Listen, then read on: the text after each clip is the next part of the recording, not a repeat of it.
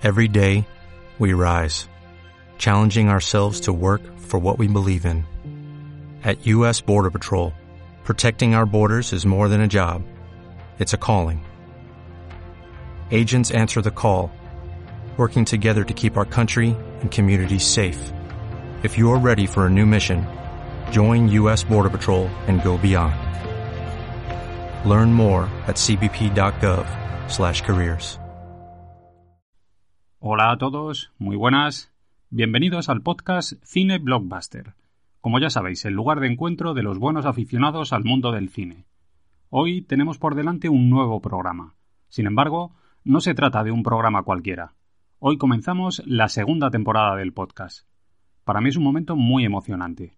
Quienes me seguís sabéis que comencé esta andadura hace apenas unos meses y que en este tiempo he compartido con vosotros mi amor por el cine, por las series de televisión, los cómics y los videojuegos, siempre tratando de hacerlo de un modo humilde y sincero. Empecé de cero, con muy poquitos medios y tratando de encontrar el modo correcto de hacer las cosas. Ahora, sin embargo, creo que estoy preparado para dar inicio a una etapa más ambiciosa, en la que trataré de hacer programas un poquito más largos y con un acabado más profesional. Para hacerlo, en esta ocasión he decidido dedicarle un episodio especial a una de las sagas cinematográficas más icónicas de los años 80, nada menos que Karate Kid.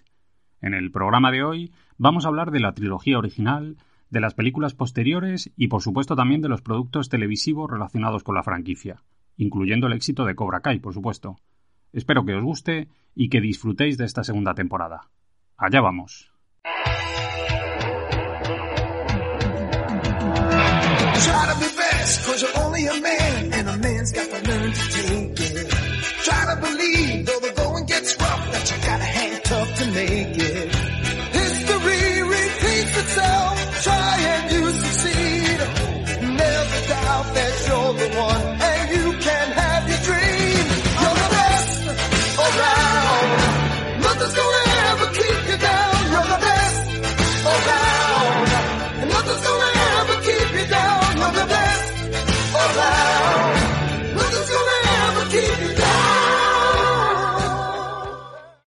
Para comenzar, lógicamente tenemos que echar la vista atrás. Concretamente tenemos que irnos hasta el año 1984. Para hacerlo, lo primero que tenemos que intentar es contextualizar un poco. Ese año mm, tuvimos la suerte de poder disfrutar en cines del estreno de algunos clásicos ochenteros auténticamente inolvidables. Hablamos de pelis como Los cazafantasmas, Gremlins, Superdetective en Hollywood, La historia interminable, Terminator, Footloose, Indiana Jones y el Templo Maldito o la versión cinematográfica de Dune, dirigida por David Lynch. Ese era el contexto cinematográfico en el momento en el que se estrenó la peli original de Karate Kid. La película contó con un presupuesto de apenas 8 millones de dólares y llegó en un momento en el que los grandes estudios hollywoodienses querían rodar películas ambientadas en el mundo de los deportes. Todo había comenzado con Rocky, que tuvo un enorme éxito en el 77. Y después llegaron otras pelis como Carros de Fuego, Los Bicivoladores, Evasión o Victoria o El color del dinero. En todas ellas se repetía siempre el mismo patrón. Chavales jóvenes, un deporte que servía como excusa para lanzar la historia y guiones que estaban repletos de tópicos. Dentro de esta estrategia, Columbia decidió lanzar una película ambientada en el mundo del karate. Y para hacerlo contrataron al director que mejor había hecho las cosas hasta entonces dentro de este subgénero, nada menos que a John G. Avildsen, el tipo que había dirigido Rocky, por la que llegó incluso a ganar un premio Oscar. Columbia le asignó la tarea de escribir el guion a Robert Kamen, que a su vez utilizó como inspiración un cuento japonés que llevaba por título A veces el corazón de la tortuga, del escritor Kenzaburo Oe. La historia del cuento se centraba en un chaval, en Daniel, que debía mudarse a California. Allí conocía a un anciano de ascendencia japonesa que se convertía en su maestro y en su mejor amigo. El guionista tomó esta idea y la desarrolló en el guion de manera más amplia, introduciendo una trama relacionada con un triángulo amoroso, que terminaba convirtiendo a Daniel en el blanco de los ataques de un pequeño grupo de estudiantes de karate. El reparto de la película estaba formado mayoritariamente por actores jóvenes y casi desconocidos en ese momento. De hecho, el papel protagonista recayó en manos de Ralph Macchio, un chaval súper joven que estaba empezando a destacar en el Hollywood de aquella época y que, nada, apenas un par de años antes había participado en Rebeldes, la peli de Francis Ford Coppola.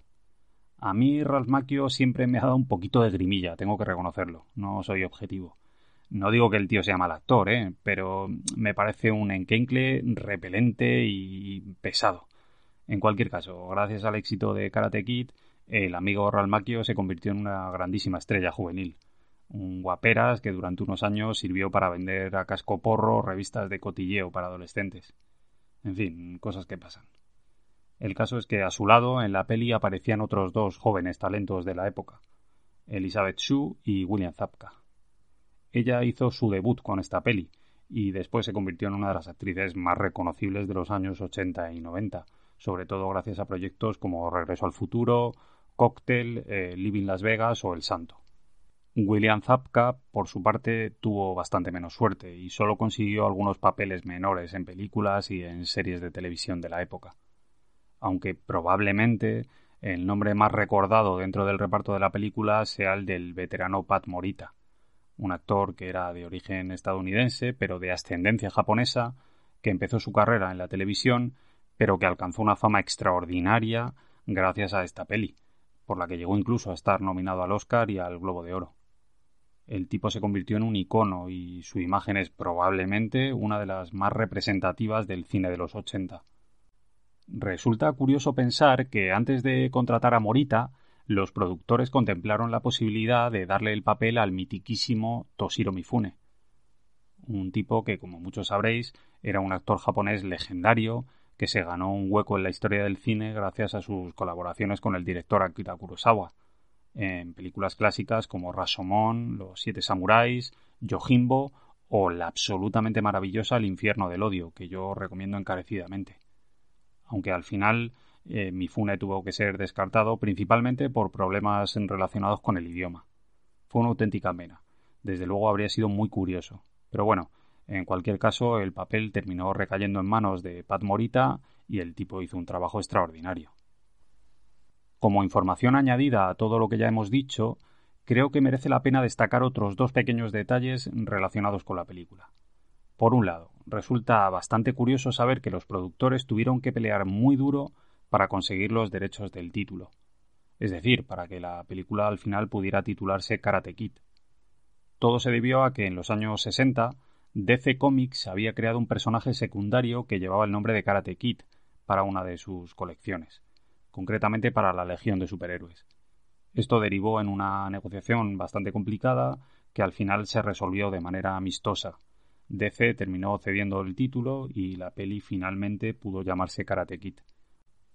Por otro lado, hay una historia que también resulta bastante curiosa y que en este caso está relacionada con la banda sonora de la película. Resulta que por aquellos años el compositor Bill Conti había sido contratado para crear la banda sonora de Rocky 3. Entre las canciones que eligió Bill Conti para la peli estaba un tema llamado You Are the Best, una canción súper pegadiza, tipiquísima de la época, que estaba interpretada por Joe Espósito. Sin embargo, aunque la canción ya había sido seleccionada, en el último momento fue sustituida por el famoso tema Eye of the Tiger de Survivor, que terminó convirtiéndose en un clásico atemporal y probablemente en el tema más reconocible de la saga. Dicen que fue el propio Sylvester Stallone quien tomó esta decisión. Pero bueno, el caso es que eh, Joe Espósito y su Joe de se quedaron con la miel en los labios. Pero eso no es todo. Después de eso, la canción fue seleccionada también para formar parte de la banda sonora de otra peli, en este caso de la peli Flashdance, otro clásico indiscutible de los 80. Sin embargo, de nuevo, en el último momento fue sustituida por el tema Maniac de Michael Sambello, que también se convirtió en un enorme éxito y que volvió a dejar a Joe Espósito a un paso de la gloria. Por suerte, todo aquello terminó finalmente en el año 1984, cuando por fin el compositor Bill Conti recuperó la canción y esta vez sí la incluyó en la banda sonora de Karate Kid como tema principal. Gracias a esto, You Are the es recordada hoy en día como una de las mejores canciones de los años 80. Se trata de todo un himno que ha sido reutilizado en multitud de ocasiones en el cine para enfatizar escenas de superación personal. Para terminar, solo queda recordar que Karate Kid se convirtió en un éxito enorme.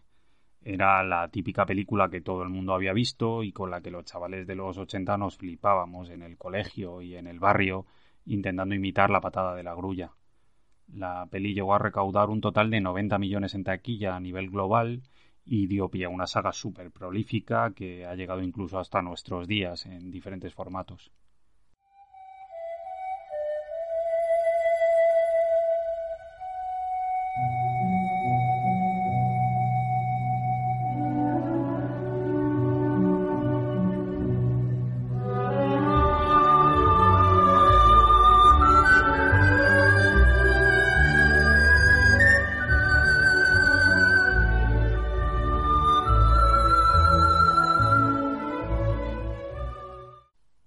Éxito de la primera película animó a Columbia a lanzar una secuela que llegó a los cines en el año 1986. Como cabía esperar, tanto el director como los protagonistas de la película repitieron en sus roles habituales. La peli comienza inmediatamente después del final de la primera cinta.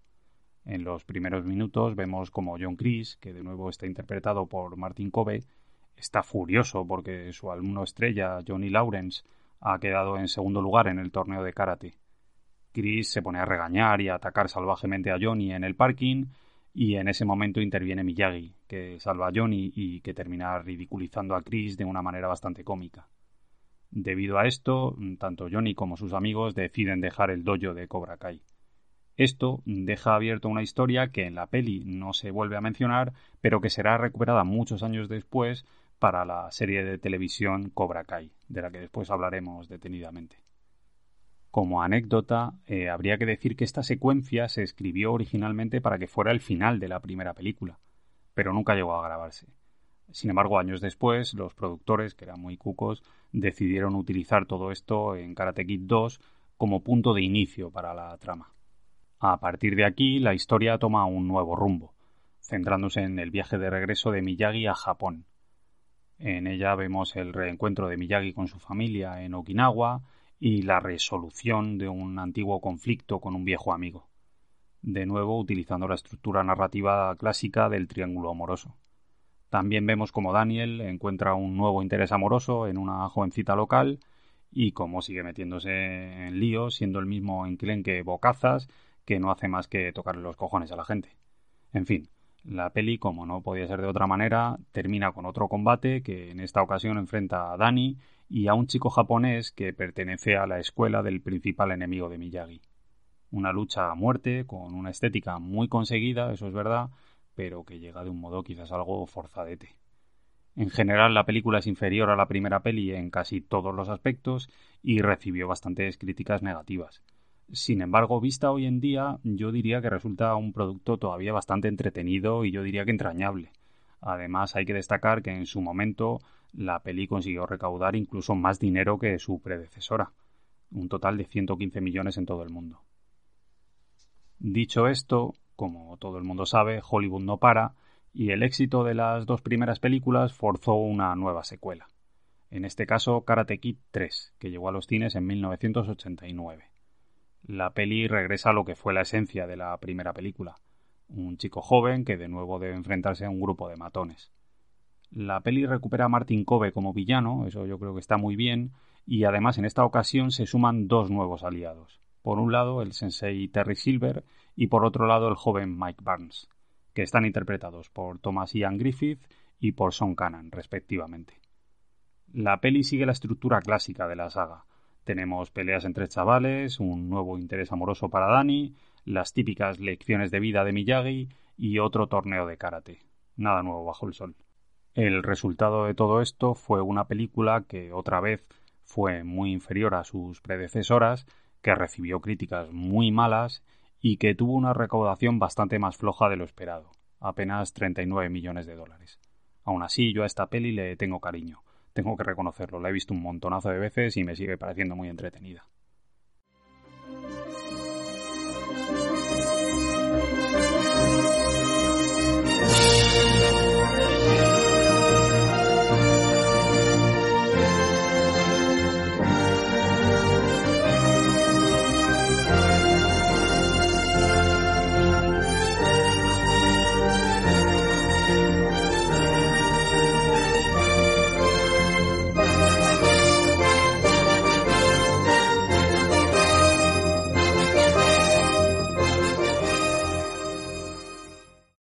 Ahora vamos a dar otro pequeño salto en el tiempo. Tras dar por finalizada la trilogía clásica, Columbia decidió probar suerte con una nueva entrega de la saga en la que trataron de darle un nuevo enfoque. Hablamos del nuevo Karate Kid, que llegó a los cines en 1994. Lo más llamativo de la propuesta es que la película prescinde de Ralph Macchio y se centra en una nueva protagonista, en este caso en una chica llamada Julie Pierce, que fue interpretada en la peli por una jovencísima Hilary Swank. La peli se centra en este personaje. Se trata de una adolescente problemática a la que Miyagi acoge como nueva discípula.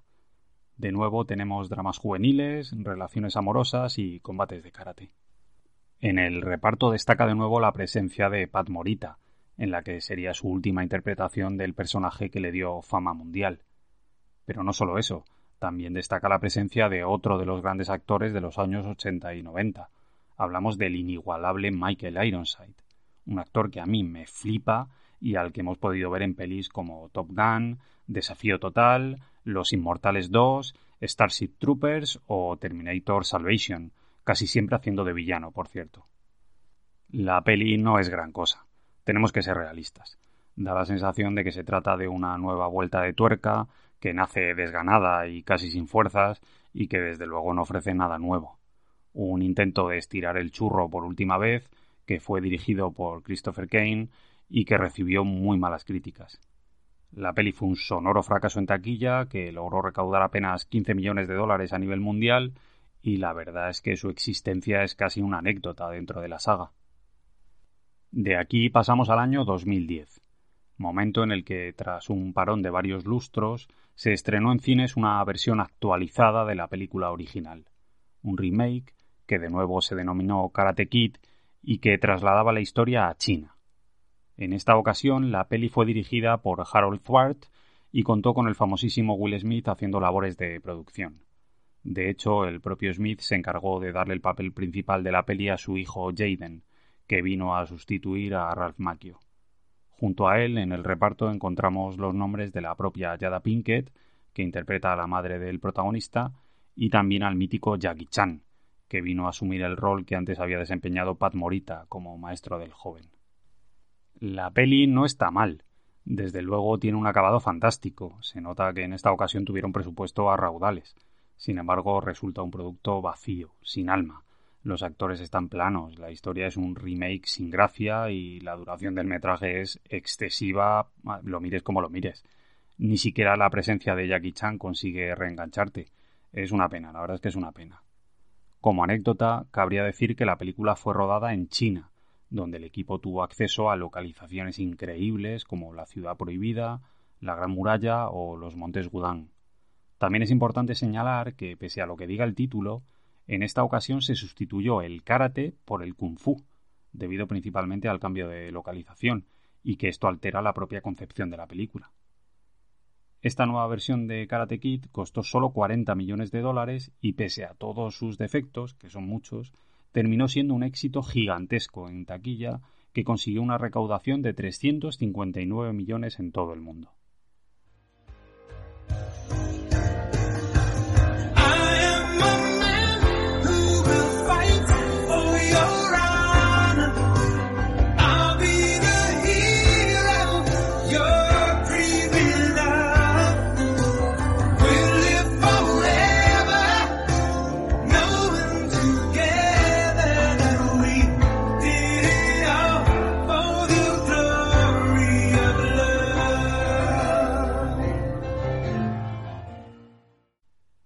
Dicho todo esto, tras analizar las diferentes versiones cinematográficas de la saga Karate Kid, ahora vamos a centrar nuestra atención en los productos televisivos relacionados con la franquicia.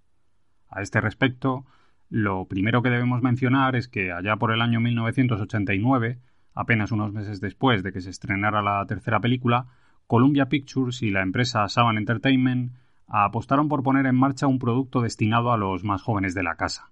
En este caso, una serie de animación que recuperaba a los protagonistas de las películas, es decir, a Daniel Laruso y al señor Miyagi, en lo que venía a ser una aventura ligera en la que los protagonistas se embarcaban en la búsqueda de un objeto sagrado procedente de Okinawa. La serie duró muy poco, de hecho solo se emitieron 13 capítulos, y eso que en principio la idea era hacer una serie mucho más larga, con más capítulos y con varias temporadas. Sin embargo, debido a problemas económicos, al final las cosas se simplificaron mucho y todo se quedó en los 13 capítulos de los que ya hemos hablado.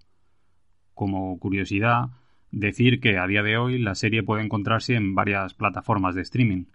Se trata de un producto entretenido, que poco tiene que ver con lo que habíamos visto en las películas y que tenía una estructura muy clara. Miyagi y Laruso viajando por el mundo en busca de un objeto mágico.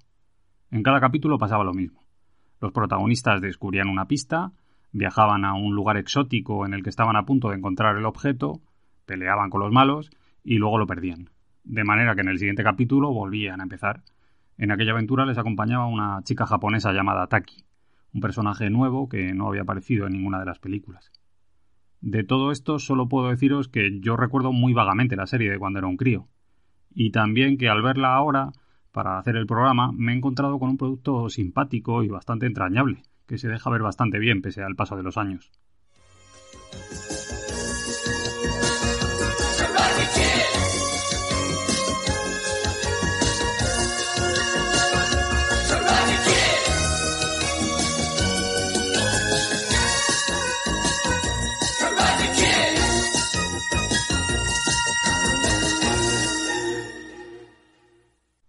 Bueno, ya hemos hablado de la serie de animación y ahora, por fin, llegamos al momento en el que nos toca charlar acerca de Cobra Kai, la serie que ha devuelto a la franquicia Karate Kid a la primera línea y que cuenta con millones de seguidores repartidos por todo el planeta.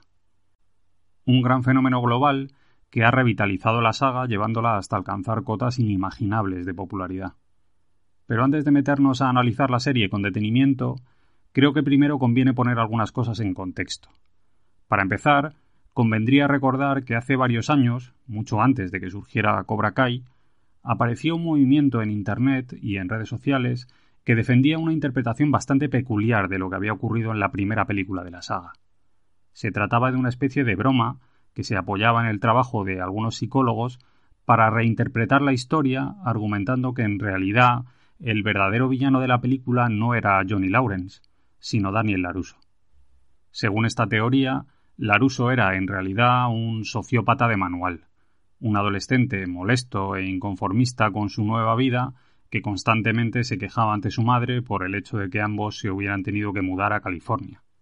Los defensores de esta teoría defendían que desde el principio Laruso se mostraba violento y rabioso, recordando el momento en el que pateaba la puerta de su nuevo domicilio en una de las primeras escenas de la película. Esta reinterpretación de las cosas no se quedaba ahí. Los seguidores de esta teoría entendían que en una escena posterior era el propio Daniel quien de nuevo demostraba un comportamiento reprochable al entrometerse en la conversación que estaba manteniendo Johnny con su novia en la playa. Algo parecido ocurría después en el campo de fútbol, donde Laruso volvía a perder los nervios y se enzarzaba en otra pelea. Eso por no hablar de lo que ocurría en la fiesta, con el incidente de la ducha, donde clarísimamente era Daniel quien atacaba a Johnny con la manguera sin que mediara provocación previa, demostrando un comportamiento violento y revanchista. Como digo, esta teoría ya existía. Su origen se remonta a los orígenes de Internet. Es una especie de leyenda urbana, una broma, que en su momento tenía pocos seguidores, pero que con el paso de los años fue ganando popularidad. Y esto alcanzó su momento álgido con lo que ocurrió en la serie Cómo conocía vuestra madre, concretamente en el episodio 22 de la octava temporada en el que uno de los protagonistas se adueñaba de esta teoría y la llevaba hasta el límite, convirtiéndose en un defensor a ultranza de Johnny Lawrence y en un hater y misericorde de Daniel LaRusso. Es decir, pese a lo que algunos creen, esta teoría del Daniel LaRusso sociópata no la inventó Barney Stinson. En realidad, los guionistas de la serie Como conocía vuestra madre se hicieron eco de una teoría que ya existía previamente y que tenía cierto predicamento en Internet solo que al hacerlo la hicieron muchísimo más popular.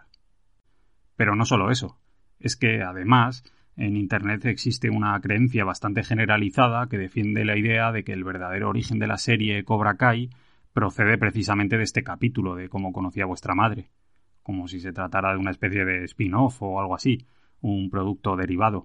Sin embargo, eso no es cierto en absoluto. Decir que el origen de Cobra Kai proviene de cómo conocía vuestra madre es una simplificación como mínimo poco coherente con la realidad. Es verdad que el capítulo en el que aparece Ralph Macchio y William Zapka resultó bastante simpático. Sin duda fue un puntazo que funcionó muy bien y que le gustó mucho a la gente. Un reencuentro que ayudó a juntar de nuevo a los dos actores protagonistas y que demostró que las películas seguían muy vivas en el recuerdo del público. Sin embargo, pasaron un montón de años hasta que finalmente la serie Cobra Kai terminó poniéndose en marcha. Años en los que cada uno de los implicados continuó con su carrera y en los que no se volvió a hablar de Karate Kid. Por tanto, ¿cuál es el verdadero origen de Cobra Kai? Bueno, pues en realidad todo se lo debemos a tres hombres, tres tipos que se llaman John Hurwitz, Hayden Solberg y Josh Held. Ellos son los verdaderos creadores de la serie. Hablamos de tres guionistas, amigos entre sí, que eran grandes seguidores de Karate Kid desde su infancia. Estos tres tipos vieron como en los últimos años estaban proliferando un montón de versiones modernas de clásicos ochenteros, tanto en el cine como en la televisión. De hecho, según contaron ellos mismos en una entrevista, la gota que colmó el vaso fue la noticia de que alguien iba a rodar una continuación de la serie Full House, una sitcom muy famosa en los años 80 y 90 que aquí en España se llamó Padres Forzosos. Aquello les convenció de que tenían que recuperar Karate Kid para contar lo que había ocurrido con los personajes protagonistas después de tantos años. ¿Cuál fue el siguiente paso? Bueno, pues lo primero fue conseguir los derechos, que por aquel entonces estaban en manos de Will Smith y del que fuera el productor original de la película, Jerry Weinstraub. Pero no solo eso, también tenían que convencer a los dos actores protagonistas, y según cuentan esto no fue nada fácil. De entrada ninguno de los dos estaba muy entusiasmado con la idea. Al parecer se sentían encasillados en los personajes después de tantos años. Sin embargo, tras unas cuantas reuniones, finalmente ambos terminaron aceptando al darse cuenta de que el proyecto iba muy en serio y de que los creadores eran verdaderos fans de la saga original. Lo siguiente fue encontrar distribución, y aquí es donde la serie se salió de los cánones habituales al cerrar un acuerdo con YouTube Red, una plataforma de distribución de contenido online con un catálogo pequeño que estaban haciendo en aquel momento y que aspiraba a hacerse un hueco en el mercado. Cobra Kai iba a ser algo así como su book insignia, su serie bandera. El acuerdo contemplaba el lanzamiento de una primera temporada de 10 capítulos que tendrían una duración aproximada de 30 minutos.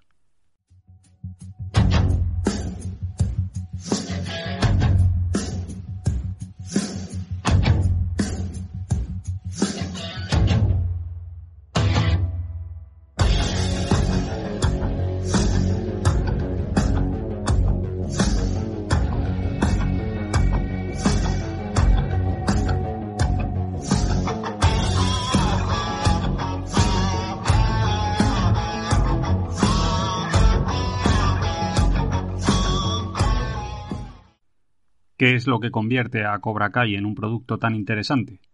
¿A qué se debe su éxito? Bueno, pues como suele ocurrir en estos casos, no hay un solo factor que explique un fenómeno tan grande como este. En realidad se trata de una concatenación de decisiones que por alguna razón fueron en la dirección correcta y que terminaron convirtiendo la serie en un producto muy solvente, que logró superar todas las expectativas y que consiguió conectar con el público de una manera muy potente. Uno de esos factores es, eh, sin duda, el de la nostalgia, un sentimiento con el que la serie sabe jugar muy bien y que sin duda está dando sus frutos. La serie va principalmente dirigida a un público adulto, a gente de treinta y muchos o de cuarenta y pocos años que recuerda con mucho cariño su etapa de juventud y que disfruta con productos que recuperan a sus ídolos de adolescencia. Sin embargo, a este respecto hay que decir que en realidad la serie va más allá de la cara superficial que rodea el producto y detrás hay una historia muy bien hilvanada, forjada a base de buenos guiones y de personajes secundarios nuevos que están muy bien definidos y que han logrado enganchar a un público más joven que puede disfrutar de la serie sin necesidad de sentir apego nostálgico por los personajes clásicos. El otro gran factor que ha contribuido al éxito de la serie es, indiscutiblemente, el reparto. A este respecto, Lógicamente habría que comenzar hablando de la gran estrella del programa, el mítico Ralph Macchio, que como todo el mundo sabe en Cobra Kai interpreta de nuevo a Daniel Laruso. A ver, yo ya he dicho que a mí este tío no me cae demasiado bien, lo tengo que reconocer. No me gusta ni su forma de actuar ni su lenguaje corporal. Además es que me cuesta muchísimo creérmele las escenas de acción. Sin embargo, tengo que reconocer que el desarrollo que ha tenido el personaje a lo largo de los años sí que me ha gustado. Me parece que los guionistas han encontrado el modo de darle una continuidad bastante lógica a aquel chaval testarudo y pendenciero que era en las primeras películas, convirtiéndolo en un cincuentón que disfruta de una buena vida. El tipo está casado con una mujer preciosa, tiene una familia estupenda y un negocio que funciona bastante bien.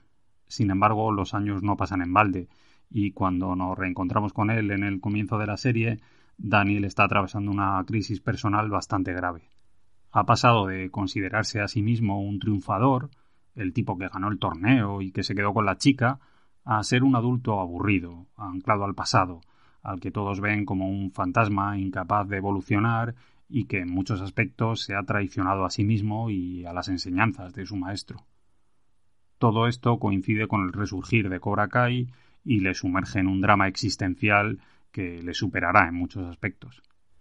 El otro gran protagonista de la serie es, por supuesto, William Zapka, el tipo que interpretó a Johnny Lawrence en la primera película y que 30 años después ha recuperado el papel más importante de su vida. Y aquí sí que tengo que decir que este tío ha sido probablemente el mayor acierto de la serie. El cabrón nos ha sorprendido a todos con una interpretación maravillosa. Su Johnny Lawrence cincuentón es un regalo caído del cielo. Un tipo torpe y gilipollas en muchos aspectos, mal educado e irresponsable, que sin embargo tiene un corazón enorme debajo del kimono. El tío no ha evolucionado nada. Está tan anclado al pasado como el propio Laruso, solo que en este caso el tipo además está traumatizado por un suceso que marcó su vida y que le ha lastrado desde entonces, su derrota en el torneo de karate. El personaje es maravilloso, borracho, mal padre, sin oficio ni beneficio, el tío se dedica a vagar por la ciudad como si fuera un alma en pena, vestido con la misma ropa que llevaba en los ochenta, viendo las mismas películas, conduciendo el mismo coche, y encima torturado por la presencia constante de Daniel Laruso, al que ve como un triunfador. De algún modo, los dos personajes siguen conectados, son némesis. De hecho, al principio de la serie se presenta un escenario en el que ambos piensan que solo van a poder avanzar y dejar atrás sus problemas si logran derrotar a su eterno enemigo. Además, es importante recalcar que, pese a lo que pueda aparecer en los primeros capítulos, la serie no cae en el error de convertirse en una especie de reinterpretación espejo de la realidad que conocimos en la primera peli. Es decir, no se han limitado a alternar los roles entre los dos personajes, convirtiendo a Daniel en el villano y a Johnny en el héroe. En realidad la serie va mucho más allá, demostrando un enorme respeto por ambos, convirtiéndolos en personajes tridimensionales, con luces y con sombras. El resto del reparto también está bastante bien conseguido. Desde luego al director de casting habría que darle un premio, porque el cabrón ha conseguido un trabajo excepcional encontrando un elenco formado por actores totalmente desconocidos que funciona como un tiro. El papel de Miguel Díaz, el joven al que Johnny convierte en su primer alumno en Cobra Kai, está interpretado por Cholo Maridueña, un chaval majete, carismático y con cara de buena gente que luego funciona bastante bien en las escenas de lucha y que además tiene un desarrollo muy interesante. Junto a él tenemos a Mary Mouser, que interpreta a Samantha Laruso, la hija de Daniel. Una adolescente, distanciada con su padre en muchos aspectos, que además ejercerá como eje en el nuevo triángulo amoroso de la serie. Un triángulo que se cierra con la presencia de Tanner Buchanan, un chaval que interpreta a Robbie King, el hijo de Johnny Lawrence. Un guaperas que quizás no te cae tan bien como Cholo Maridueña, pero que funciona fenomenal en las escenas de lucha. Como secundarios tenemos a Courtney Hengler, que interpreta a Amanda, la mujer de Daniel Laruso. También tenemos a Jacob Bertram y a Gianni Decenzo, que son los amigos de Miguel Díaz, y a Vanessa Rubio, que interpreta a la madre del propio Miguel y que termina convirtiéndose en el interés amoroso de Johnny.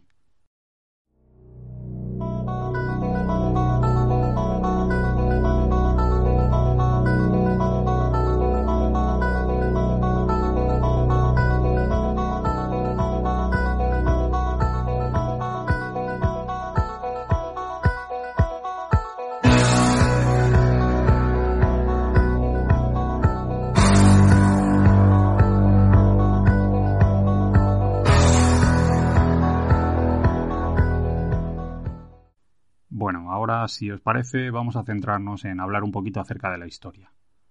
Hasta ahora hemos podido ver tres temporadas de Cobra Kai, y a esto hay que sumar una cuarta temporada que acaba de estrenarse. En la primera temporada nos reencontramos con Johnny y con Daniel, y ninguno de los dos atraviesa su mejor momento. La relación entre ambos no es buena y todo se complica aún más cuando Johnny decide reabrir el dojo Cobra Kai. Tenemos acción, drama y grandes dosis de comedia, mezclado con nuevos conflictos entre la nueva generación de adolescentes. La temporada termina con un nuevo torneo en el que cada uno de los protagonistas presta su apoyo a un joven karateca. En el último capítulo vemos cómo se produce una fea victoria del dojo Cobra Kai en el torneo de la que ni siquiera Johnny puede estar orgulloso. La segunda temporada continúa donde lo dejó la primera. Cobra Kai ha vencido, pero Johnny se da cuenta de que no está haciendo las cosas bien con los chavales. Y todo se complica aún más con el regreso de un viejo conocido, nada menos que John Chris, el antiguo sensei de Johnny. El tipo tratará de recuperar Cobra Kai, inculcando a los alumnos las viejas enseñanzas de las que el propio Johnny reniega. Por otro lado, Daniel decide reabrir el Miyagi-Do Karate con una filosofía contraria a la de Cobra Kai para hacer frente a su antiguo rival. En esta temporada el drama se agudiza, las peleas entre los chavales son constantes y el triángulo amoroso se termina rompiendo. Al final todo acaba con un enfrentamiento en la escuela en la que Miguel termina resultando herido de gravedad. La tercera temporada llegó con un cambio bastante notable. En 2020 Netflix compró Cobra Kai a YouTube Red, y no solo para emitir las temporadas que ya se habían rodado, además empezó a crear nuevo contenido con una tercera temporada en la que de pronto se notó un importante aumento en el presupuesto. La historia continuaba donde nos dejó la temporada 2. Miguel se encontraba en el hospital, herido de gravedad, y Johnny se sentía culpable. Por si esto fuera poco, Robbie se ha fugado y la policía le persigue. El desarrollo aquí es muy interesante. Por un lado tenemos el inevitable conflicto entre Johnny y John Chris, que termina por quebrar Cobra Kai. Johnny se marcha y se lleva consigo a varios alumnos, mientras que Chris se queda con Cobra Kai y recluta a nuevos karatecas sedientos de venganza. Por otro lado, Daniel tiene problemas con su negocio y debe regresar a Japón, donde se reencuentra con algunos viejos amigos. Por si esto fuera poco, esta temporada tenemos el regreso de Ali, que de nuevo vuelve a estar interpretada por la actriz Elizabeth Shue. Al final, las cosas se van de madre y se produce una batalla campal entre los Cobra Kai de Chris y los alumnos del Miyagi-Do Karate. Todo termina con un enfrentamiento entre Daniel y Chris, en el que Daniel vence, y con una tregua entre los dos grandes protagonistas en la que ambos aceptan por fin trabajar juntos. Y así nos plantamos en la cuarta y hasta ahora última temporada de la serie, en la que vamos a ver a Daniel y a Johnny enseñando juntos a un peculiar grupo de nuevos alumnos y en la que se va a producir un regreso bastante sonado, nada menos que el de Terry Silver, el que fuera el villano de Karate Kid 3 a finales de los años 80.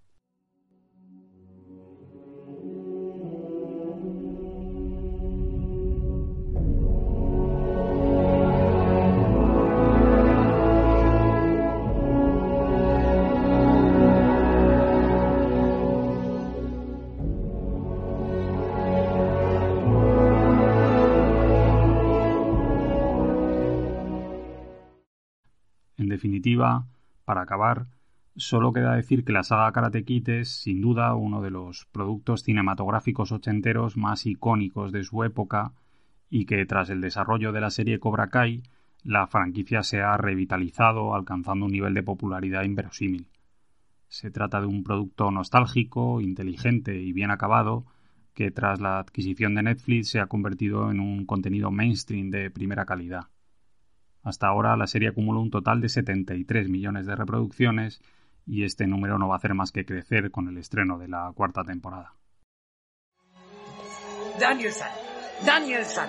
Señor Miyagi, esto se acabó. Se acabó, no, le dé más vueltas. no. Tengo miedo, vámonos de aquí, quiero ir de No mi casa. puedes, no puedes, no debes. Bien perder ante adversario, mal perder ante miedo. Bueno, pues tengo miedo, Oí. tengo miedo, se entera Oí. que quiere que haga.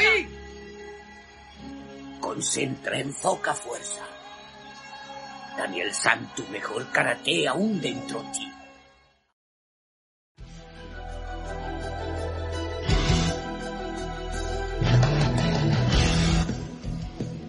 Y así, amigos y amigas, llegamos al final de este episodio. Espero que os haya gustado y que de aquí en adelante sigáis nuestro contenido en el podcast Cine Blockbuster.